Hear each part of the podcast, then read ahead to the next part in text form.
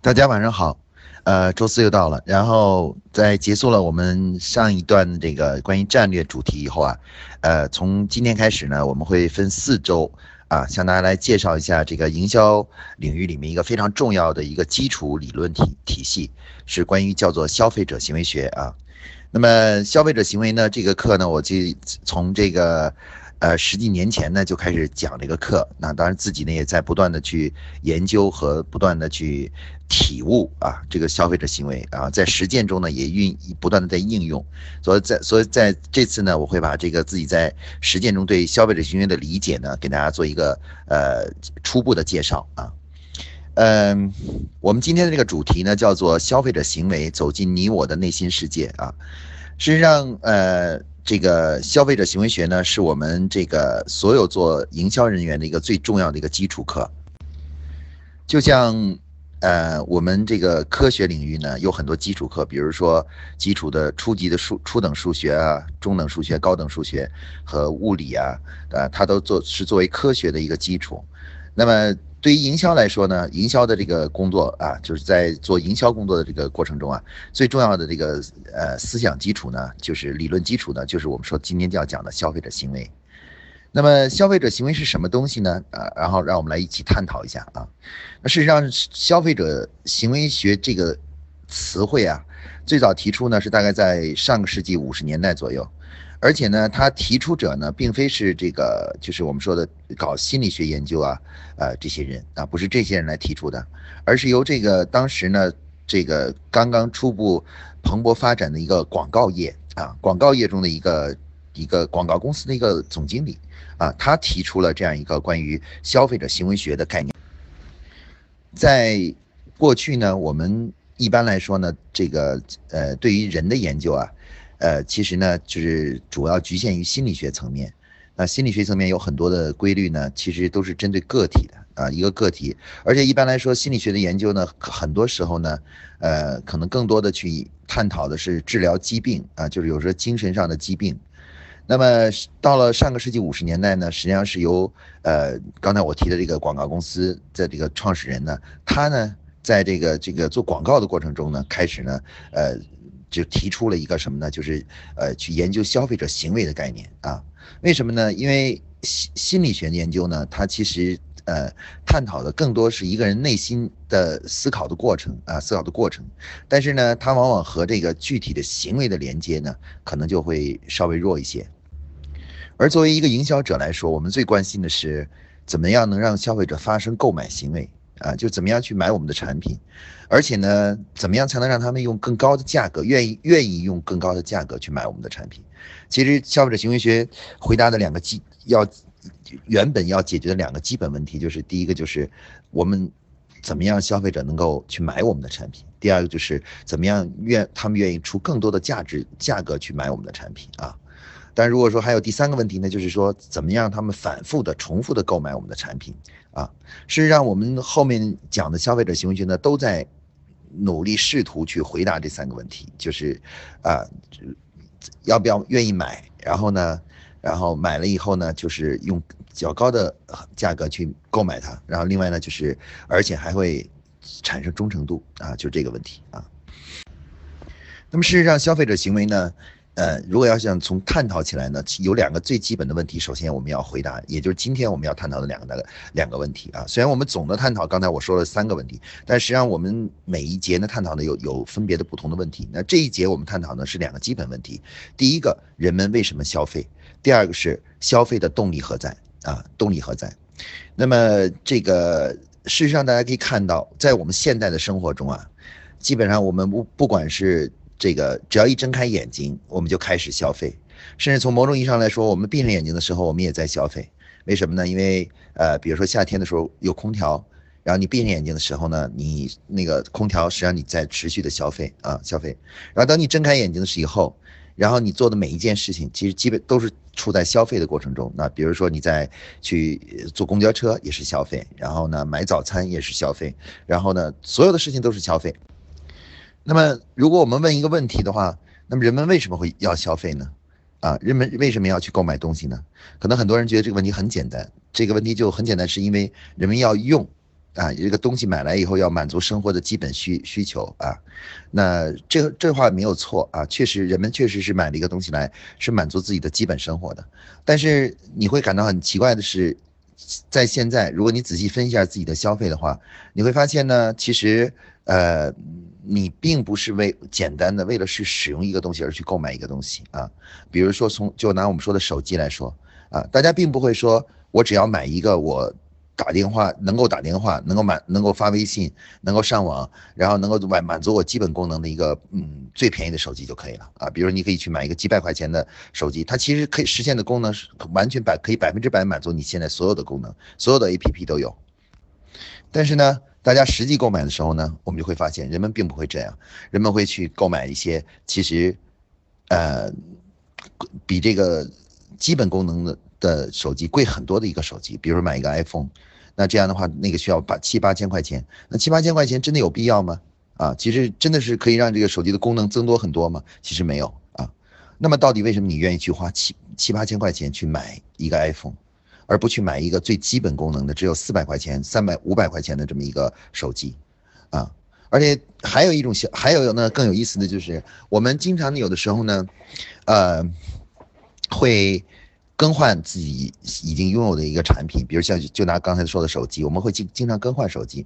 而更换手机的时候呢，我们并不是因为是通常都不是因为手机坏了，而是因为某个自己喜欢的一个品牌推出了一个新款，然后就会去换手机了。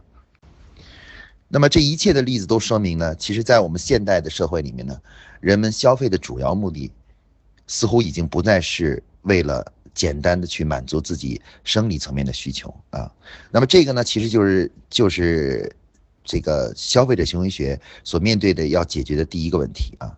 那要回答这个问题呢，必须走进我们每一个人的内心啊，就来分析一下我们自己，就作为一个人类啊。大家知道，人类是一种高等的动物。那么它为什么高等呢？就是因为它拥有两个世界同时啊。那一个世界呢，其实是什么呢？就是我们的物质世界啊。其实我们首先是动物啊，我们动物呢就生活在这个呃这个客观世界里面。那我作为一个动物来说呢，我们有基本的生理的需求啊，生理需求。但是我们又不只不简简单单是动物。为什么呢？因为我们人类呢拥有一个独特的世界，那就是属于我们每一个人的心灵世界。如果说我们呢作为一个动物来说，我们要的是吃饱穿暖，满足基本的生理需求，而我们那个精神的世界要的可不是简单，不要的不是吃饱穿暖啊，他要的是什么呢？啊，其实我们大家都知道，如果我们问一问自己，你为什么要去做很多很多事情？为什么你热衷于做某件事情的时候，你就会发现，其实真正的原因。啊，是，并不是说你真的需要那个来保证你生存，而是你认为你感觉做那样的事情会让你感到快乐啊，快乐。那所以说呢，我们说呢，其实消费者行为的第一个问题的答案是什么呢？就是说，人类在做消费的过程中啊。由于我们是一种高等的动物，我们是其实是有两种需求，一种需求呢是基本的生理需求啊，吃啊穿呐，然后这个住啊等的一个基本的生理需求。但同时呢，我们又有另外一类的，我们更高层次的需求是什么呢？就是我们的心灵的需求。而这个心灵需求，它要的是什么呢？要的是快乐啊！大家可以想想想见一下，在我们的这个身体中呢，实际上住着两个两个两个自己，一个自己呢是那个像一只。像一只小猫或者像只小狗一样的，他要的就只是呃满足最基本的生理需求。但是另外一个人呢，是一个像像一个神一样的人，他在那里呢去要他不要这些客观的东西，呃物质的东西，他要的就是感觉到快乐啊，他只要一件事就是要快乐。所以说，事实上，事实上，通过这个分析呢，我们可以看到呢，其实，由于我们人类作为一个高等动物，是拥有两种不同的需求。第一种需求是物对物质世界满足生理需求的基这个需求，同时呢，我们还具备了一个什么呢？要以一种需求呢，就是满足我们的精神世界的这个需求。那么，因此的话呢，我们在做各种各样的消费过程中呢，其实上是满足两种需求的过程。那换句话说呢，也就是说，人类在买每一样。几乎买每一样东西的时候，他所期望或所得到的东西呢，一个是能够有一定的具体的满足他生理需求的功能，而另外一部分呢，就是让他感到快乐。那事实上呢，我们可以看到，就是呃，随着生活水平的不断提高，其实满足我们的最基本的生存需要的这个成本啊是非常非常低的啊。比如说你想吃饱了，其实花不了多少钱；然后你想穿穿暖了，也花不了多少钱。你说如果想有一个地方住，也不用花很多钱。但是但是为什么我们现在的消费越来越高呢？那其实主要的原因是我们随着我们的这个这个呃物质生活不断的丰富，然后我们的收入不断的提高呢，其实我们呃这个这个的消费呢，已经渐渐的不是再是为了啊去满足生理层面的需求而消费，而开转入了为快乐而消费啊。那么这个呢，就是今天我们讲的消费行为的第一个重要的定理，也就是说，是我们消费者行为的第一原理。就是为快乐而消费的原理啊，也就是说，所有的消费者都倾向于在购买消费的时候，都倾向于消费能够给他带来更多快乐的这样的一个产品啊。人们注意这个定义很有意思，他并没有说人们都去买相对最便宜的、最实用的，而是说人们总是倾向于去消费那些能够给自己带来相对更多快乐的商品。啊，注意这个定义是非常重要的，大家一定要区分开啊，不要理解为说是就是为了便最便宜或者为了最实用啊，最或者最强呃功能最强大都不是。人们为人们在消费的过程中呢，其实，在我们现代社会的消费过程中呢，人们主要的消费都是为了能够让自己的获得更多的快乐。这个原理呢，其实是我们营销中的最重要的一个思想啊，就是随着就是在富足和平年代的人们的消费观呢，其实都已经进入到了这个叫做呃，就是为了快乐而消费的啊。那事实上呢，在我们现代社会呢，就是我们整个的生活以及社会啊，都是靠大众的消费而支撑起来的啊。也就是说，正是因为大众都是不断的去消费。啊，不断的去去消费，我们这个社会才能够持续的发展和运营下去。那如果大家都去买那些最实用的、最便宜的东西的时候，那我们的整个经济就崩溃了啊，崩溃了。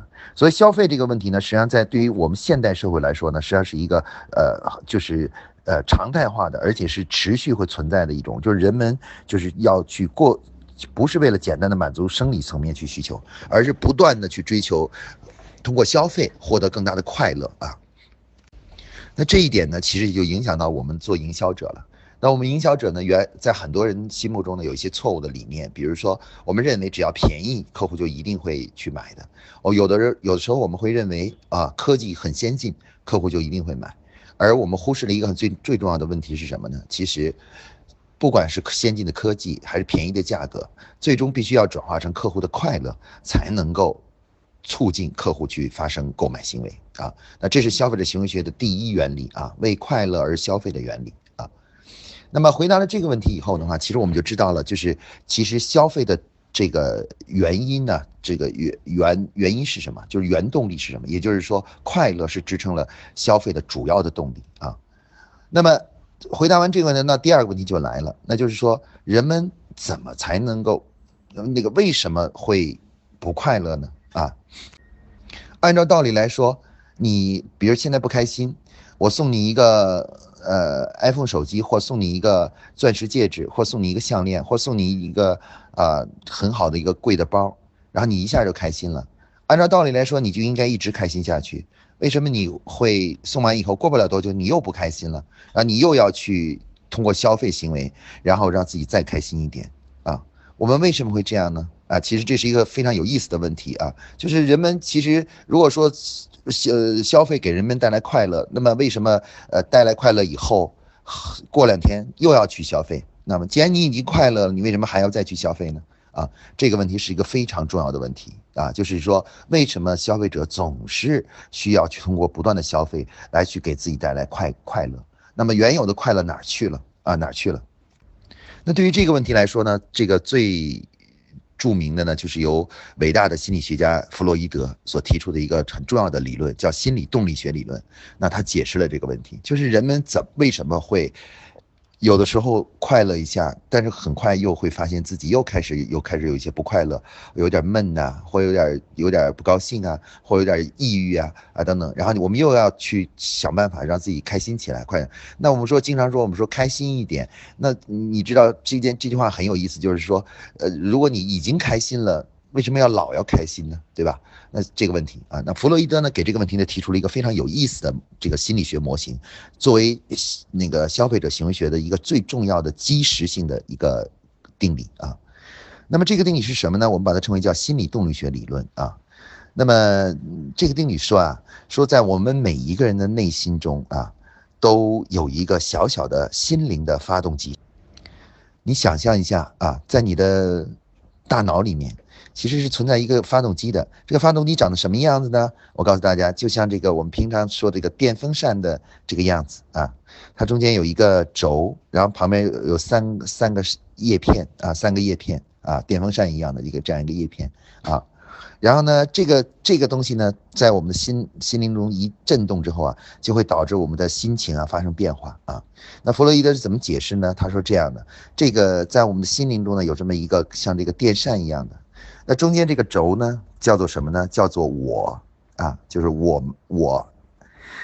那么三个叶片分别叫什么呢？它分别给它起了个名字，一个叫做超我，一个叫做自我，一个叫做本我啊，就是三个不同的我啊。那么我们解释一下呢，就是说超我呢是什么呢？它解释是说，是理想的自我，在我们每个人内心中啊，都有一个自己理想的这个自己应该是什么样的。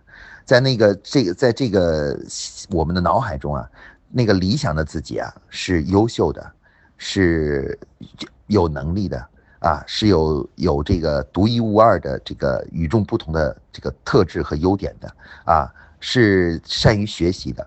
总之，所有的美好的词汇都会加加在这个本我上。就是这个超超超我上，超我呢，就是我们说呢，在大在我们每个人脑海中呢，都有一个叫做理想中的自己啊，理想中的自己。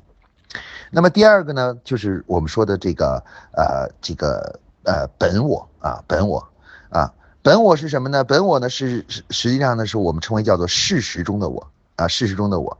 那么这个事实中的我是什么呢？就是说你可能对自己有美好的一个期望，自个儿的个人有一个期望。但是问题呢，在现实社会中呢，你毕竟你有一些客观的，呃证据显示了，比如说你到底是从事什么职业啊？你每个月挣多少钱呢？你是一个这个这个这个什么？有没有呃你的夫人漂不漂亮？等这些东西都其实都用客观的事实。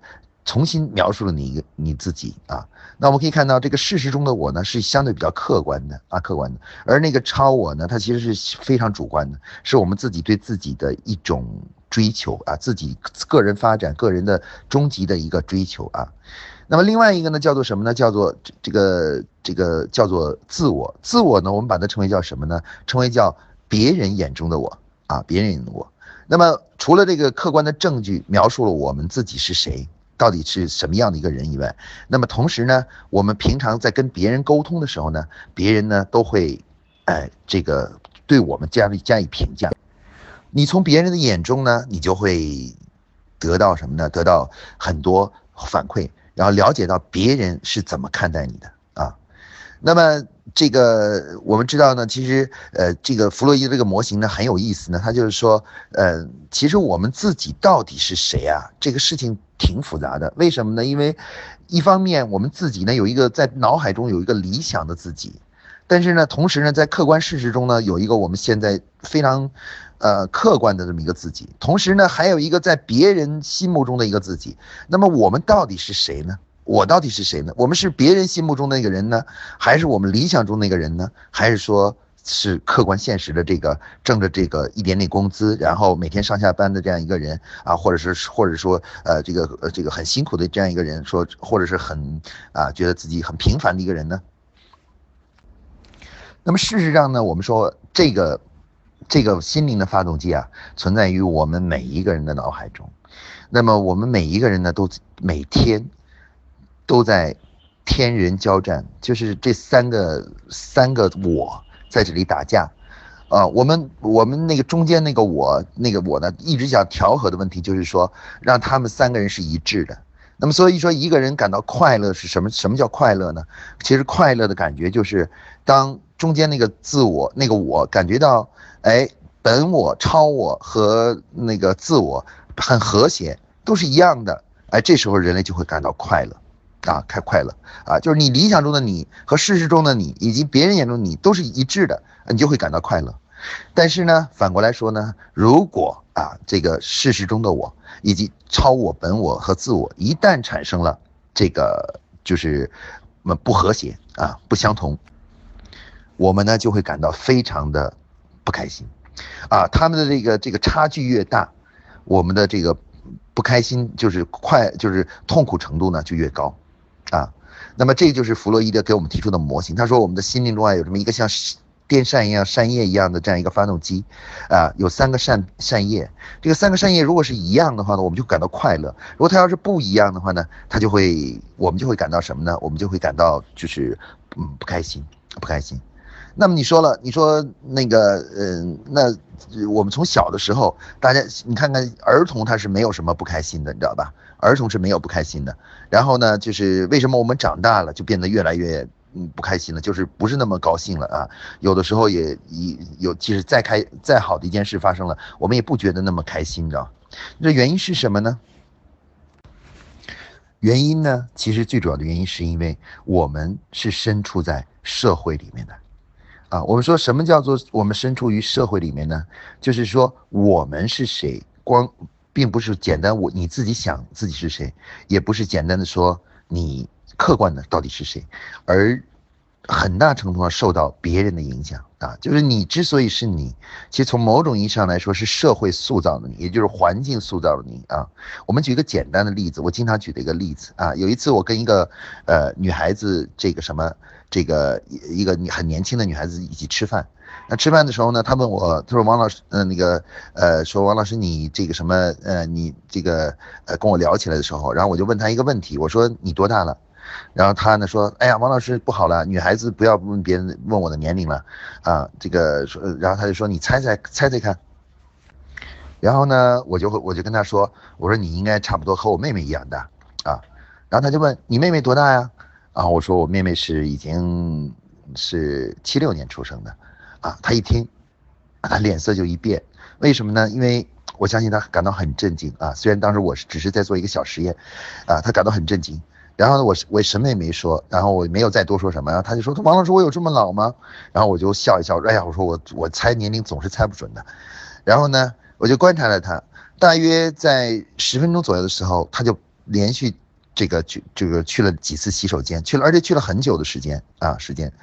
然后呢，事实上他在做什么呢？后来我我们知道，他去洗手间并不是去去做洗去去洗手间是呃那什么，而是去照镜子啊。他在不断在镜子里看，我到底怎么了？为什么王老师会说我是已经差不多快四十岁的人了？你知道吗？四十多岁的人了。那么大家可以看到，其实，在我们的生活中啊，我们和别人打交道的时候，别人说的每一句话都有可能改变我们内心中的那三个我。那三个我本来可能是很和谐的、很平衡的，但是有一个人说了一句话的时候，他就可能会改变一个改变其中的一个叶片。那么这一个叶片一旦发生改变以后呢，和其他两个叶片就不太一致了。当不一致的时候呢，这时候不开心的情绪呢就会产生了。啊，那么这就是为什么人类会产生这个，就是这种持续的产生，这从开心到不开心，然后再到开心，再不开心，再开心不开心。那么事实上，我们是不断的在去寻找这三者之间的平衡啊，在这个过程中去找寻找平衡，通过这个平衡呢，最后呢，来让我们让我们这个始终保持着一个快乐的这种情绪啊，快乐这种情绪。那么消费为什么会和这个这件事有关呢？主要是因为在我们现代社会中，通常如果你想找回这个平衡，比如这个女孩子说，嗯，我怎么样才能让自己更年轻一点，然后不要让别人误以我是一误认为我明明是二十多岁，嗯，不要再让别人误以为我是一个四十岁的女孩子的话，那她如果想做这件事情呢，她能做的事情是什么呢？啊，其实她无非是啊，比如说去美容啊。去这个呃这个或者是整容啊，或者是美容，或者是做做头发呀，或者或者是去这个这个买买点买的更好的一些衣服啊啊，或好好的再打扮一下，用一点呃好的化妆品啊。无论他做什么事情，大家可以看到，这都是在进行消费。换句话说，我们现在为什么会说消费行为学很重要，消费很重要呢？是因为我们现代人几乎就是在用消费这种形态，来让我们每一个来不断的帮助我们自己去恢复内心的平衡，找回快乐的感觉，找回快乐的感觉。因此呢，我们可以说呢，这就是为什么消费。行为消费者行为学很重要，因为在我们现代社会里啊，不是那种战火年代、战火纷飞的年代。那么现代社会里，人们都很和平的时候，那么人们其实真正的最大的一个斗争的敌人是什么呢？是自己内心的那个不平衡啊，不平衡。当我们听到了别人说了某句话的时候，我们内心就会发生改变，然后就产生不平衡，就不开心了。不开心的时候，如果我们想找回这种不开心的话呢？绝大多数情况下，我们都必须要通过消费的形式，不是消费这个就是消费那个，不是消费这个消费，总之通过消费，最后让我们每个人恢复内心的平衡啊。那么这个就是消这个弗洛伊德所提出的心理动力学模型啊。我们可以看到，其实我们每个人呢，我们每个人呢既复杂又简单啊。这个复杂呢是说呢，我们绝不是我们简单每个人在你看一个人的时候，你不是。简单的看到他长得什么样子啊，他是笑啊还是哭啊？不是这个东西啊。其实，在每个人的内心中都有一个复杂的结构在里面。但是呢，反反过来简单说呢，其实我们每个人的内心那个结构都是一样的。我们可以有一个人很开心，有一个人不开心。那虽然他们的情绪状态不一样的，但是导致他们这种状态的那个内因是一样的，就是那个心灵的发动机。那么事实上，我们做我们刚才已经讲过了。那么首先呢，人们每天每一个人那个心灵的发动机都在不断的失衡，然后呢，再通过消费找回平衡啊，找回平衡。那么呃，同时呢，消费呢，在整个这个找回平衡中呢，可以说占了主导的作用。那换句话来说，如果你想让自己的产品比较好卖，消费者追捧和喜欢的话，你就一定要让自己的产品能够。成为很多人恢复内心的平衡，然后让让自己呢就是快乐的这么一个工具，啊，你你能让越多的人啊，就是感觉你的产品能够帮助他们找回平衡，找回这种内心的快乐，你就会被追捧，而且呢，人们会不计价格啊，几乎不不在意这个价格，甚至有的时候呢，你越贵，越是有人去追捧。啊，就像我们现在说的这个奢侈品，要像 LV 的包啊、爱马仕的包啊，如果它是卖几百块钱，我相信它已经没有女孩子再这么去喜爱和追捧它了。正是因为它比较贵，它卖的是几万块钱的时候，人们才愿意去啊，这个买到它，买到它才有一种很高兴的、快乐的情绪啊。所以说，我们可以看到，这是我们消费者行为学的第二个重要的问题，就是关于我们的内心是怎样的。啊，我们为什么会开心？为什么会不开心？那么消费和我们的开心与不开心有什么关系啊？关系？那么这个呢，就是我们消费者心理学探讨的第二个问题。那么在今天呢，我们其实跟大家探讨了消费者心理学的两大问题。第一个就是人们为什么而消费？我们的答案是人们为了快乐而消费，也就是让自己快乐的消费。然后第二个呢，我们回答了一个问题，就是为什么人们会不快乐？啊，不快乐的又怎么办？啊，那我们刚才讲过了，由于我们的每个人内心中呢都有一个弗洛伊德所讲的那个心灵的发动机，那么这个心灵发动机呢，一旦接收到外界的信息啊，外界的信息，那么它就会失衡，啊，这个一失衡以后的话呢，就会导致不快乐。那也也就是说，那种平衡的稳定的状态呢，永远是短暂的啊，这种失衡的状态呢，却是永恒的啊。所以说呢，呃，最终呢，就是。这个最终呢，就是人们必须要不断的通过持续的消费，然后呢，不断的去帮自己找回这个平衡感。那有人说，我们我们每一个人内心呢，就像是骑自行车，啊，呃，这个其实我们在骑自行车的时候，我们知道，我们第一，我们不能停下来，我们必须得一直骑下去，是因为只有骑下去的话，我们才能保持平衡。而且在骑的过程中呢，其实我们每每在不断的这个蹬的时候呢，我们在身体呢在不断的左右摇摆去保持平衡，这样让这个这个车呢能够继续走下去啊。那么实际上这个模型呢是一个非常有意思的模型，因为它不光是回答了关于人们为什么要消费以及消费的持续消费的动力是在哪里啊，而且呢还回答了什么呢？回答了我们呃人类的快乐的源泉以及快不快乐的源泉。那么事实上宗教。就是为了让人们更快乐啊，并且解决生死问题的啊，生死问题的。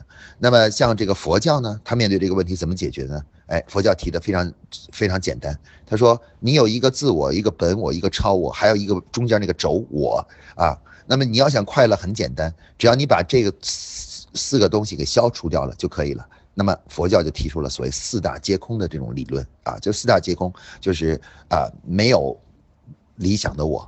没有这个，就是呃，现实中的我，也没有别人眼中的我，也就是说，我都不在意，最终没有中间那个我啊，无我境界，这就是我们说的无我境界啊。那么这个呢，就是这个佛教的处理方法。那么道教怎么处理呢？道教的处理方法呢很有意思啊。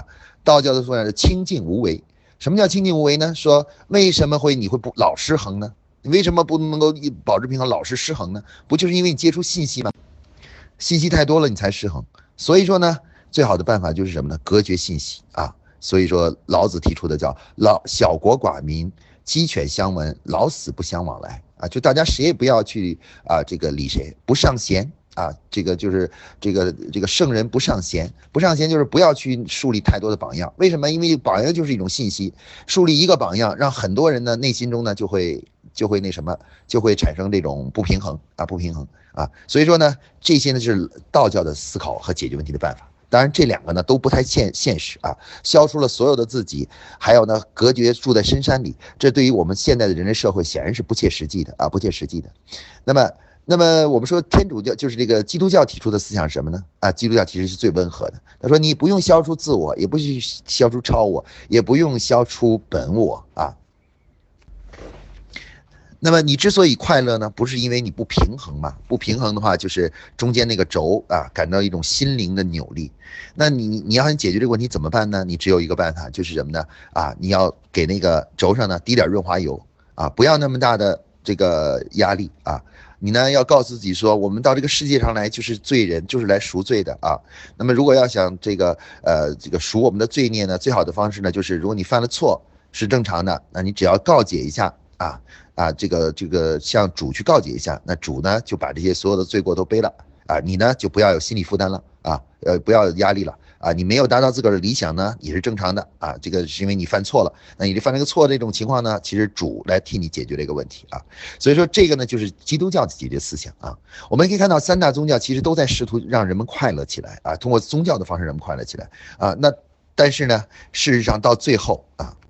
没有任何一个宗教能真正让人们快乐起来，只有一件事是让我们快乐起来了，让我们至少能够快相对来说持续的找到快乐，那就是消费啊。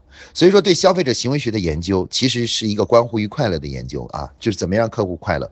每一个商品理论上说既是商品，同时也是一种药。是一种快乐快乐的这么一个一个药，让每个消费者感到多多少少的一些快乐啊。哪一个人做出这个药呢？让客户的感到的快乐更多啊，更持久。那么这谁那他的药呢就会将会是最有效的，消费者呢也是最喜欢他的啊。那么最后呢，我们来总体概括一下什么是消费者行为学啊？标准的定义是这样说的啊：消费者行为是感知、认知和啊这个消费。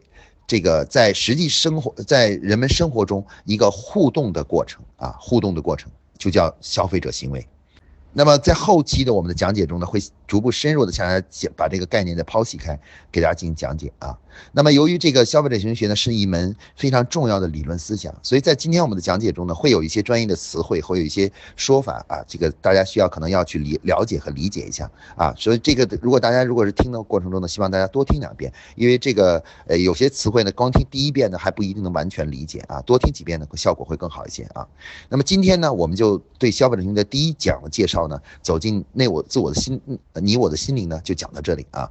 那个呃，我们会后面还有三讲啊，持续的向大家不断的由浅入深的去介绍行为学在整个我们营销啊和这个企业工作中的运用啊，运用的方式啊。